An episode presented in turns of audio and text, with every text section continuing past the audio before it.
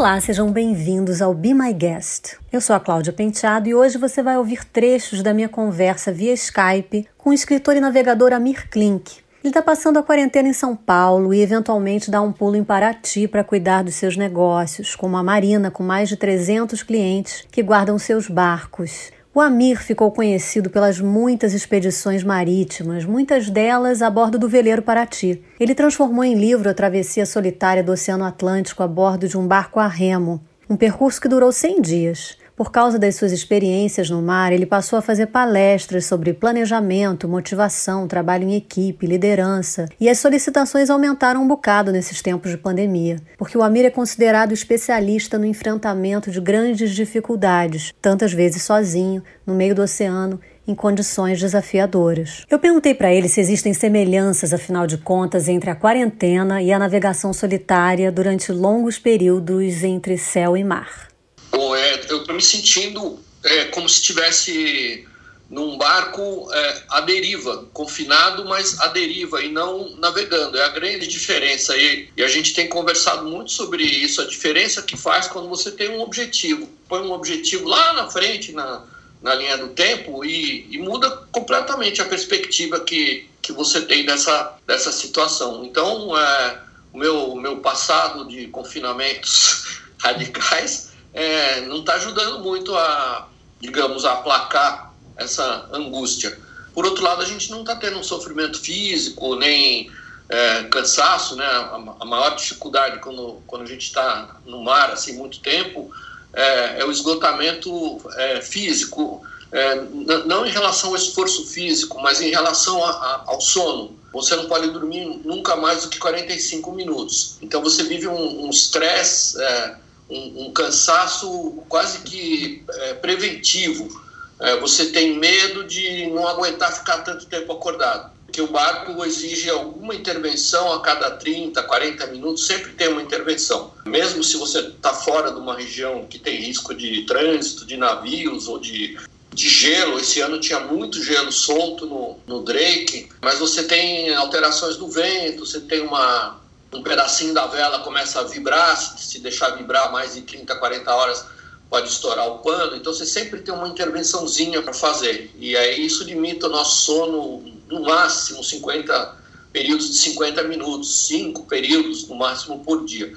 E aí você tem esse estresse. Agora a gente está tendo um problema contrário, a gente tem tempo para para acordar mais tarde, não tem o esgotamento físico. Acho que são as duas diferenças é, principais. Mas eu estou aqui é, com meus botões é, construindo um destino lá na frente, bem lá na frente. Estou pensando para o ano que vem, é, desenhando os planos que a gente tem para trabalho, para viagem, né, para família.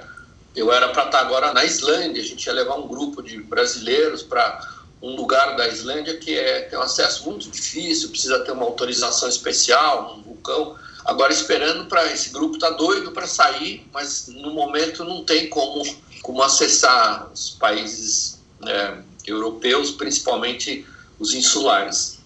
Para um navegador que dificilmente para durante muito tempo num só lugar, a imobilidade é o que mais incomoda. Eu não reclamo de profissionalmente do trabalho nosso da do escritório aqui, a gente mexe com projetos especiais, então a gente está sempre é, fuçando materiais, experiências, uh, tem a história da, também da, das empresas que convidam para falar. Então eu tenho, eu tenho uma agenda que muda de, de 30 em 30 minutos. E normalmente eu viajo que nem um camelo, eu não, não reclamo, assim, eu não, eu não recuso convites para ir para lugares complicados, onde tem que pegar dois, três voos, depois tem que andar quatro, cinco horas de, de carro, depois tem que pegar um ônibus, é, depois tem que voltar de madrugada, varar a noite inteira no, no ônibus, depois no Uber, depois de volta para o avião.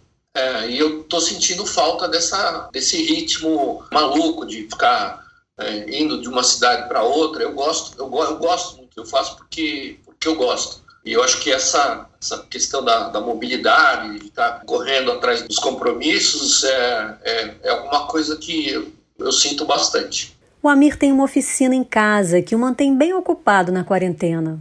Eu gosto muito de ficar é, mexendo em coisas, é, fazendo móveis, peças, é, Eu gosto muito de, de polir, eu tenho umas peças da fase heróica dos baleeiros que a gente recolheu lá na Geórgia do Sul, quando os ingleses estavam desmanchando a, as cidades baleeiras eles começaram a jogar no mar as correntes, as ferramentas que eles usavam para descarnar as baleias. E, e, eu acabei ganhando isso. Eles me deram direito, olha, pode pegar tudo que você quiser, ferramentas, facas, correntes, ganchos, e são todos materiais de ferro de 100 anos atrás que tem uma característica muito interessante, dizem que são as alterações climáticas do planeta porque é um ferro que não, não ficou, ficou quase 100 anos na, no mar, exposto à água salgada, ao gelo, ao frio, e ele é um metal que não oxida, ele não oxida. Então são peças de metal é, lindas de morrer. E aí eu fico catando elas e limpando, polindo. Assim, é um trabalho meio inútil, mas é divertido. Eu perguntei para ele como ele vê a regeneração dos oceanos pós-pandemia. Olha o que ele respondeu. Existe uma preocupação muito grande com relação aos oceanos hoje, por exemplo, com a frota de grandes petroleiros que estão carregados de petróleo, esperando mudar a cotação do, do, do petróleo. Isso é uma baita de uma bomba relógio, é um, assim, é um, é um tema é, extremamente crítico que pode acontecer se, se der um problema numa dessas embarcações. O número é muito grande, é muito grande. É, é um pouquinho preocupante esse, esse aspecto do. Mas as frotas de pesqueiros continuam trabalhando, vai aumentar de novo o trânsito, eu tenho certeza. É, espero que não aconteça nenhum acidente, que nem esse acidente misterioso que a gente é, vivenciou ano passado, né, do, desse petróleo maluco aí que encostou na costa brasileira. Inspirada pelo Ariano Suassuna, eu gosto de usar o conceito do realista esperançoso. O Ariano costumava dizer que o otimista é um tolo e o pessimista um chato. O Amir se identificou com isso para falar de como ele enxerga o futuro pós-pandemia. Bom, eu gostei da sua expressão do realista esperançoso. Eu não sou totalmente otimista, porque a, a gente vai passar por um processo de empobrecimento relativo, é, é um fato, não sei quanto tempo vai vai durar isso, mas para algumas pessoas vai doer, para muitas empresas vai, vai doer. Então eu acompanho, eu tenho amigos que têm empregos que eles gostam muito, que, empresas que eles sabem que não vão mais existir. E eu tenho amigos que comandam empresas, por exemplo, companhias aéreas, né, o Kakinoff, por exemplo. Eu tenho acompanhado as falas dele ele é muito realista, né? Ele sabe que vai vai ser um Deus nos acuda, né? Ele está se juntando agora, fazendo um code share com a principal concorrente dele, que está também né, pedindo concordata nos Estados Unidos. Então, vai ser é, dramático para vários, vários setores. Mas, por outro lado, eu acho que a médio prazo vai haver uma espécie de depuração, no sentido de. É, tanto no sentido corporativo como pessoal, de a gente ser mais, mais eficiente, de a gente desperdiçar menos os recursos que, que a gente tem, talvez usar mais a nossa criatividade, né? De repente tem, tem setores ah, na economia que estão se beneficiando dessa, dessa situação, assim, onde de repente é, aumentaram as vendas, o tipo de serviços, tem outros que a gente nunca imaginou que sofreriam tanto, assim como, por exemplo, é, o turismo. Mas eu acho que essa depuração, é, ela não é de todo ruim se não machucar muito. Então eu tenho várias preocupações. A nossa atividade, é, a gente administra barcos de terceiros, né, frotas de barcos de terceiros. É, ela não vai, não vai morrer, não vai, não vai parar. A gente sabe que, que vai, vai retomar, não sabemos quando só. Então, os clientes nossos ficam mais ou menos inadimplentes, a gente está acompanhando o sofrimento deles. Tem clientes que têm muita liquidez e temos clientes que são pessoas muito simples, né? Um casalzinho que todas as economias comprou num barco, moram nesse barco, não tem nem mais casa, e eles têm dificuldade de, é, de, de continuar adimplentes com, com a gente e a gente faz um esforço. Então a gente tem sido muito tolerante, estamos aprendendo a conversar com os nossos concorrentes. Eu tenho uma atividade que eu gosto muito, que onde é, é, a concorrência, na verdade, ela, ela aumenta o meu lucro. Se eu tenho mais marinas concorrentes da, da nossa, eu vou ter é, menos mensalistas e mais diaristas, vai ter mais trânsito entre, entre cada base náutica. E não são todos os setores onde isso acontece, mas eu estou vendo que tem vários setores onde as empresas vão ter que é, sentar junto com, com os players do, do setor para é, buscar sobrevivência. Então vamos ter um período aí de luta pela, pela sobrevivência de empresas, a história das marcas, né? É, as marcas vão ter que buscar um, uma, um significado, é, um propósito. E isso é uma coisa que já estava assim levemente sinalizada desde antes da, dessa crise. Já vinha acontecendo isso. E eu, assim, eu presto muita atenção na, nas novas gerações, né, nos amigos das nossas filhas, e, e eles têm é, demandas completamente diferentes do que a gente tinha uma ou duas gerações atrás. Eles não querem ter carro, eles não querem ter casa própria, é, eles querem ter os benefícios, não os, os bens. É, eles não querem ter uma marca bacana, uma Nike, Abercrombie, não, não eles querem é, acreditar em uma causa atrás da marca. E isso, a gente comentou, não é uma coisa que você consegue fazer do dia, dia para noite, tem que fazer de modo autêntico.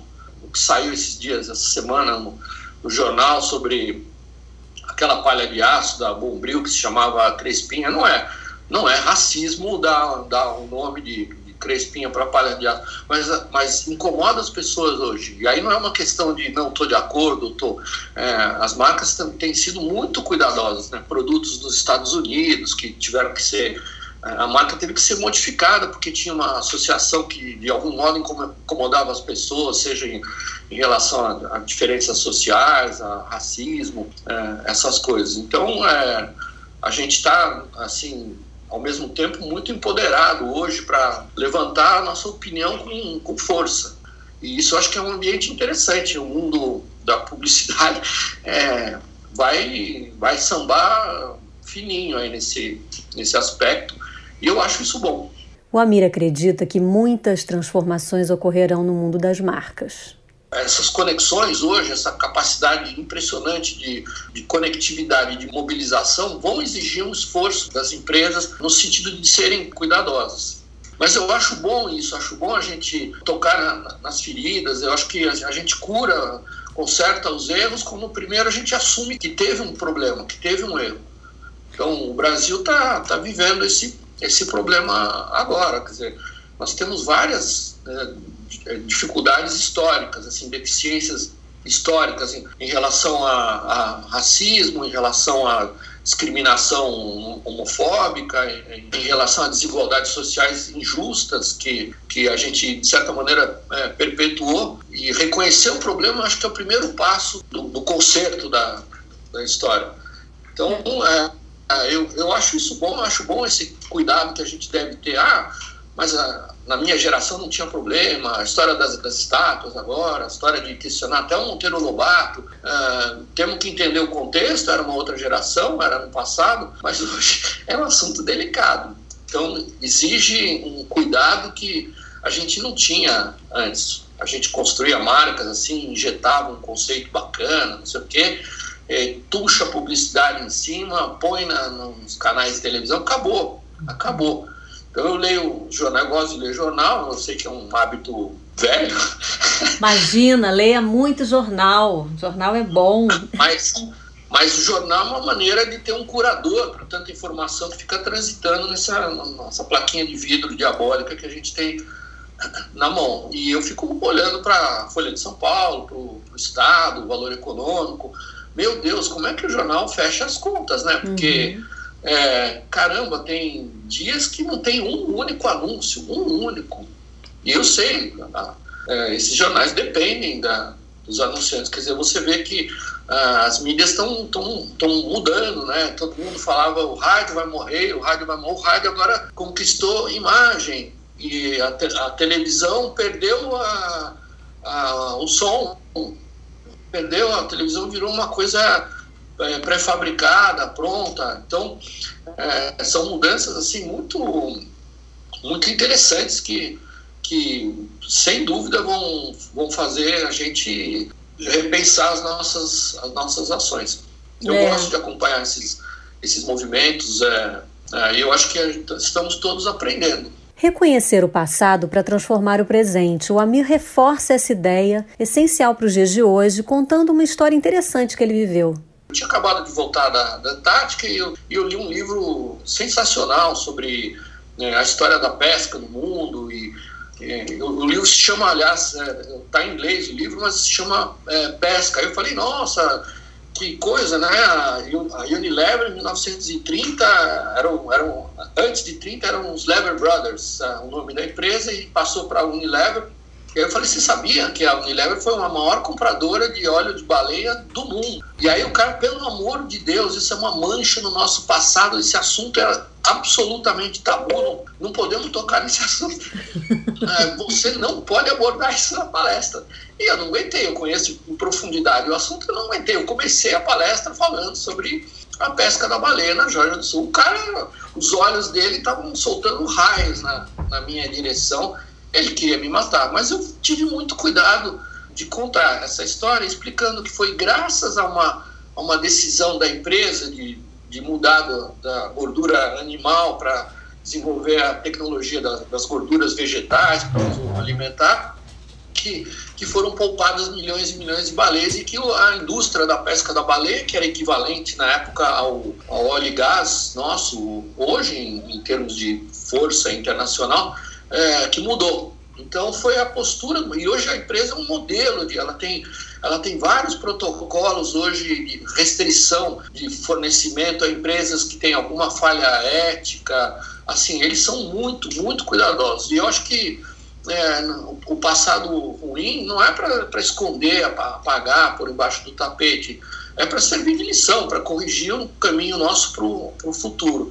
E eu acho que o mundo da, da publicidade é muito mais é, sensível para perceber essas mudanças. Às vezes a empresa, não, a própria empresa não percebe, tenta assim, tenta adormecer um passado. Tem a história das empresas da Krupp, das empresas alemãs, né, todas que na África, imagina, compravam é, produtos derivados de ossos dos hereiros e namacas que eles matavam na Namíbia. As universidades é, alemãs que recebiam os corpos para fazer experiências, é, estudos de medicina, não sei o quê.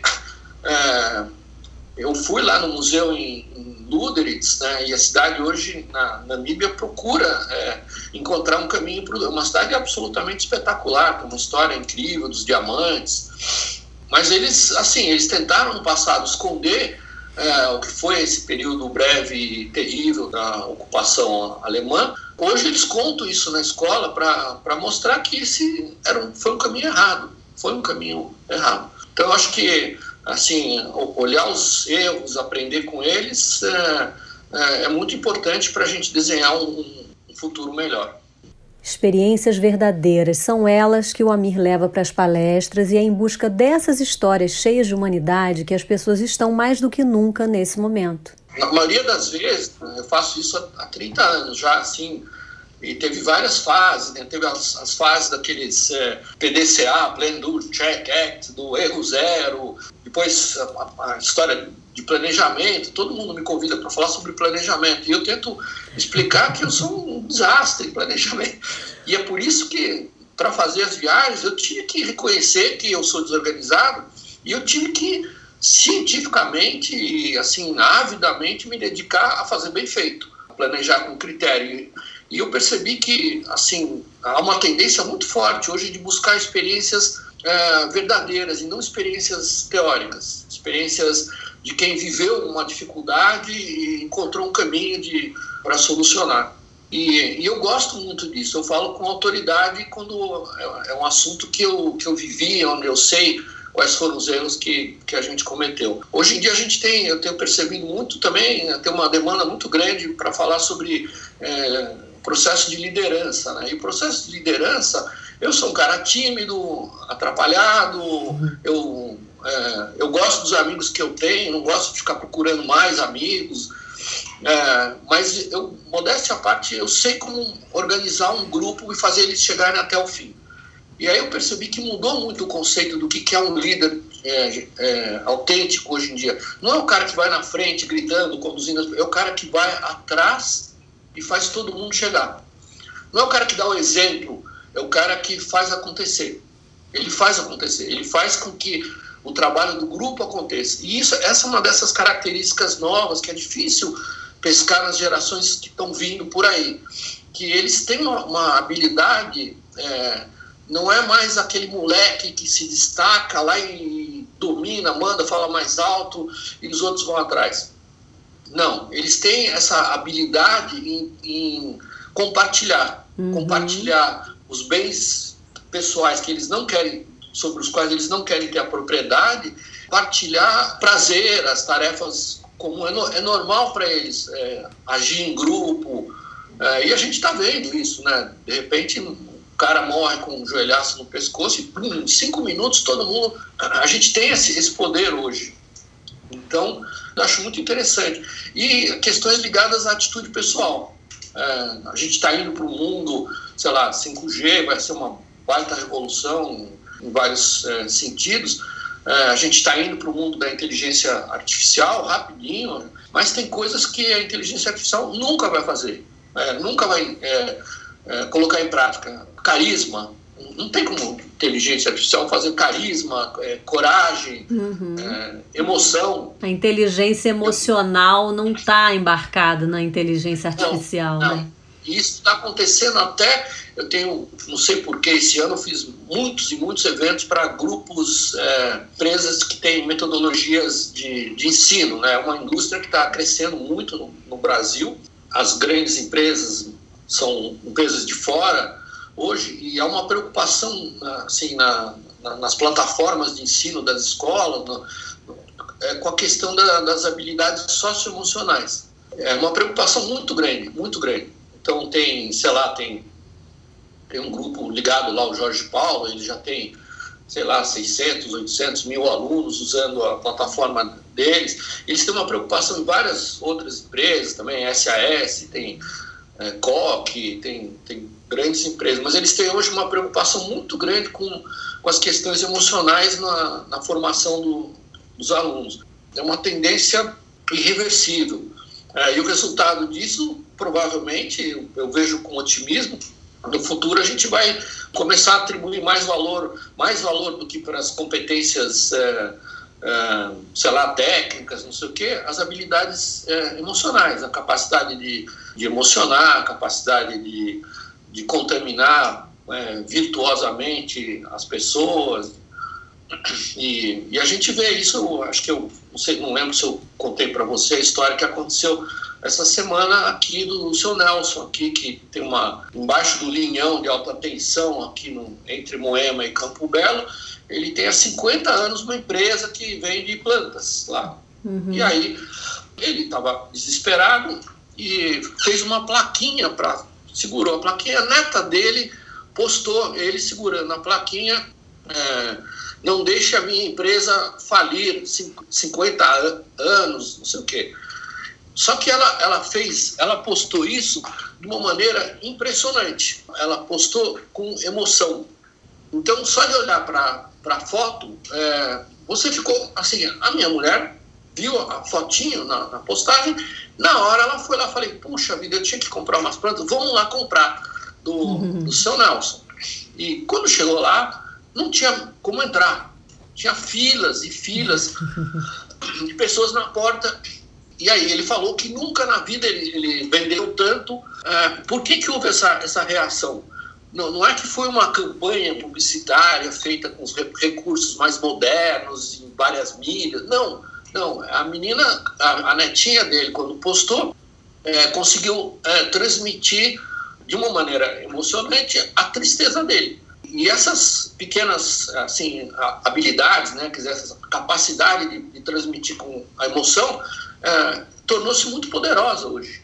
Muito poderosa, para o bem e para o mal. Quer dizer, uma empresa que tome uma, uma a Osklen, por exemplo, com a historinha das máscaras, é, vamos fazer máscara e vamos doar, é, vender máscara a 180 reais, a gente vai doar. Tá louco, vai tributar a doação, quer dizer, eles vão faturar em cima do, do ganho. Pegou muito mal para a marca. Uma, pegou muito mal. Eu adoro o Oscar, assim, sou super ídolo dele. Não sei, foi uma, uma burrada sem precedentes difícil perceber isso. Parecia uma, uma boa ação, só que uma boa ação hipócrita. É, quase uma tipo... coisa como se fosse, ah, vamos cobrar dos ricos para dar aos pobres, e... né? a gente tem que ter muito, cada vez mais cuidado com, com essas coisas. E, e para o bem também, né? A historinha do sal, salvar a vida do a, a, empresa do seu Nelson lá. A vida do Amir Klink no mar se transformou numa espécie de metáfora dos dias atuais. Eu perguntei para ele se ele gosta de estar nesse lugar. Não, eu não gosto, eu não quero ser exemplo para ninguém. É, pelo amor de Deus, o que eu faço é muito perigoso. Eu não quero hordas de jovens saudáveis uh, se debatendo nas altas latitudes da com barcos se arrebentando. Não, não. Mas é, é engraçado, é, é, engraçado olhar para isso.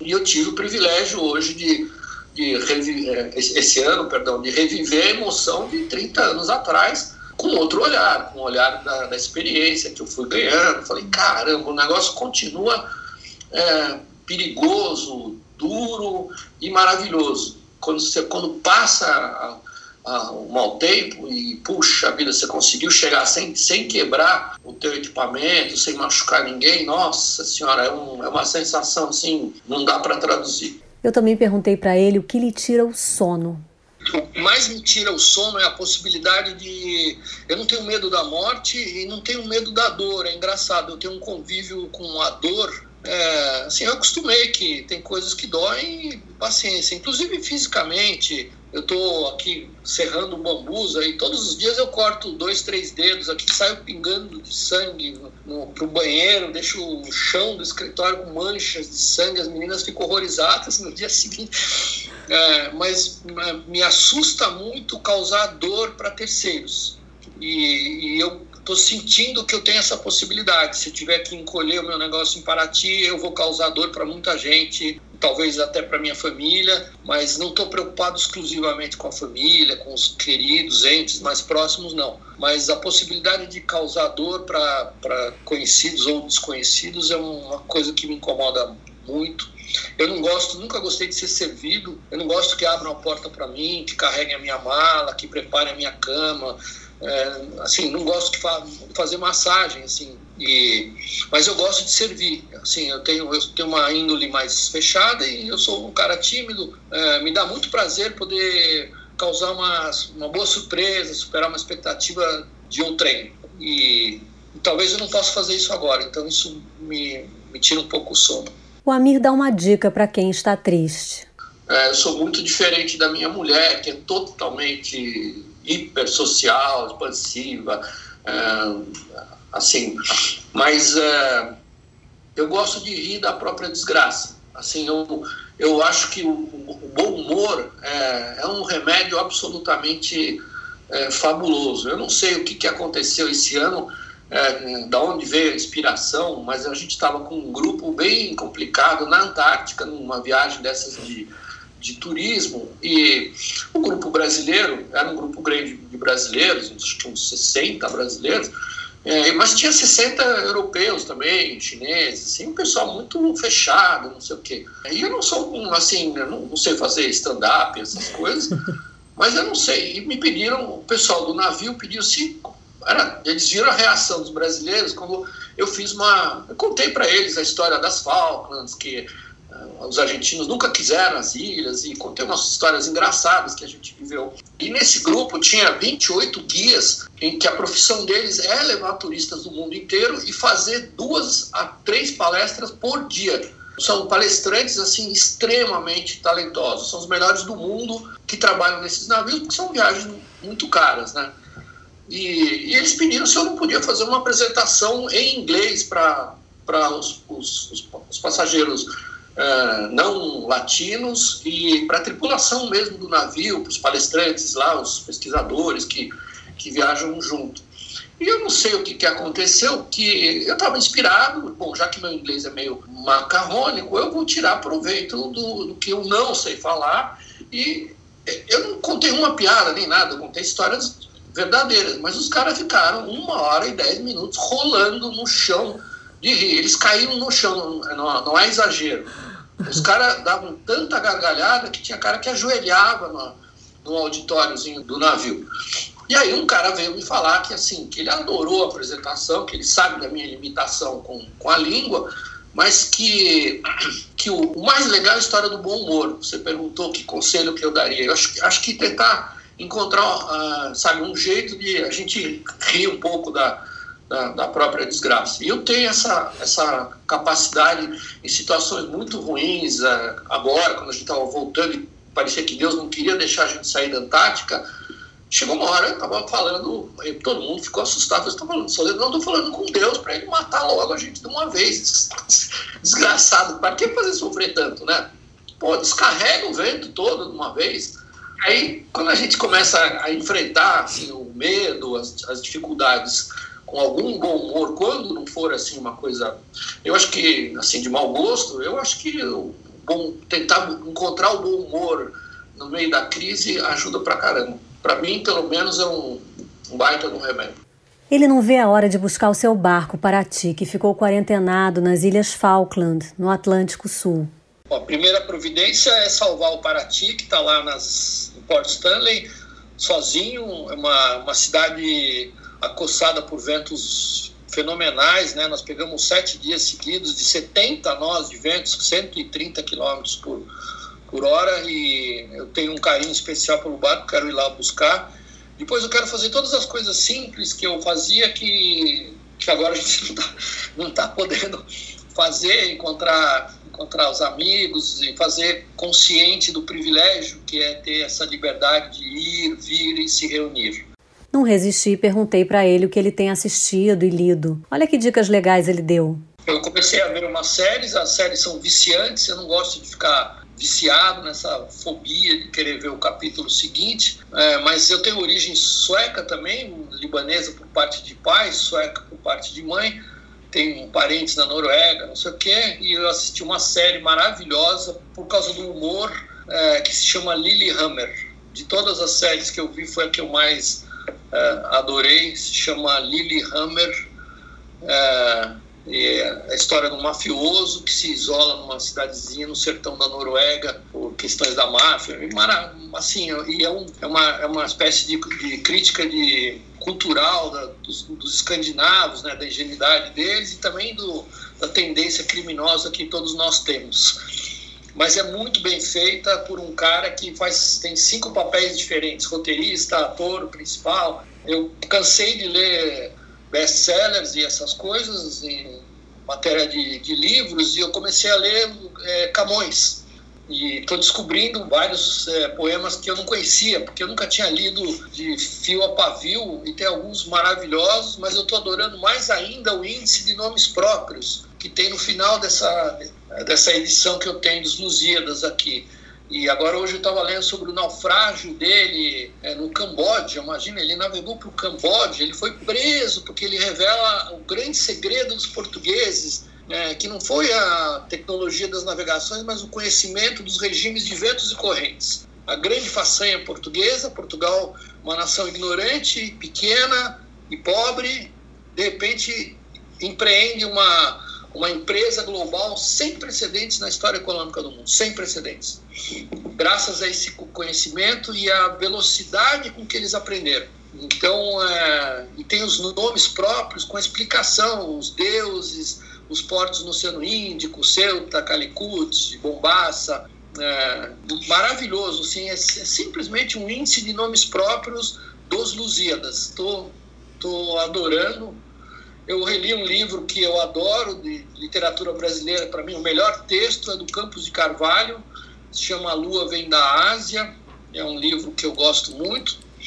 E hoje eu mencionei um livro que, que eu reli há um tempo atrás, que, fala sobre questões ambientais da pesca no, no, mundo e no Atlântico Sul, a história dos ingleses, é, dos noruegueses caçando baleias. É um livro em, em inglês, mas o nome é latino, se chama Pesca.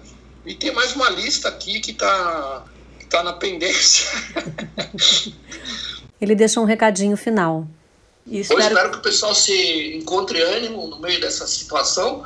E eu acho que especificamente no caso da, das empresas de vocês, né, é um baita privilégio é, hoje, numa situação em que a gente vive, poder ser uma espécie de, eu não diria nem estar num segmento que vai conseguir sobreviver e sair melhor, mas mais do que isso, de estar numa, numa atividade que vai abrir caminho para muitas outras empresas e marcas é. Então, é um belo propósito esse de, de você encontrar o, o caminho para os outros. É, eu penso muito hoje nessa questão do, do outro, é, que eu gostaria que pelo menos depois dessa crise a gente começasse a pensar mais, é, a gente saísse dessa cultura latina nossa de só pensar no meu, é meu, é meu, é, é minha, não sei o quê, e começar a pensar no, no contexto, no conjunto, no, no, no outro. Então espero que o pessoal aumente a inspiração. Obrigada, Amir, pela generosidade de ideias, de pensamentos, de reflexões. Hora de música. O Amir Klink disse que não costuma ouvir música no barco, porque a audição sempre atenta é fundamental para navegar. Em terra, ele gosta de abrir um vinho e ouvir uma boa música. Ele curte muito músicas regionais do mundo inteiro. Eu fico por aqui e deixo vocês então com a playlist encantadora e muito eclética do Amir Klink.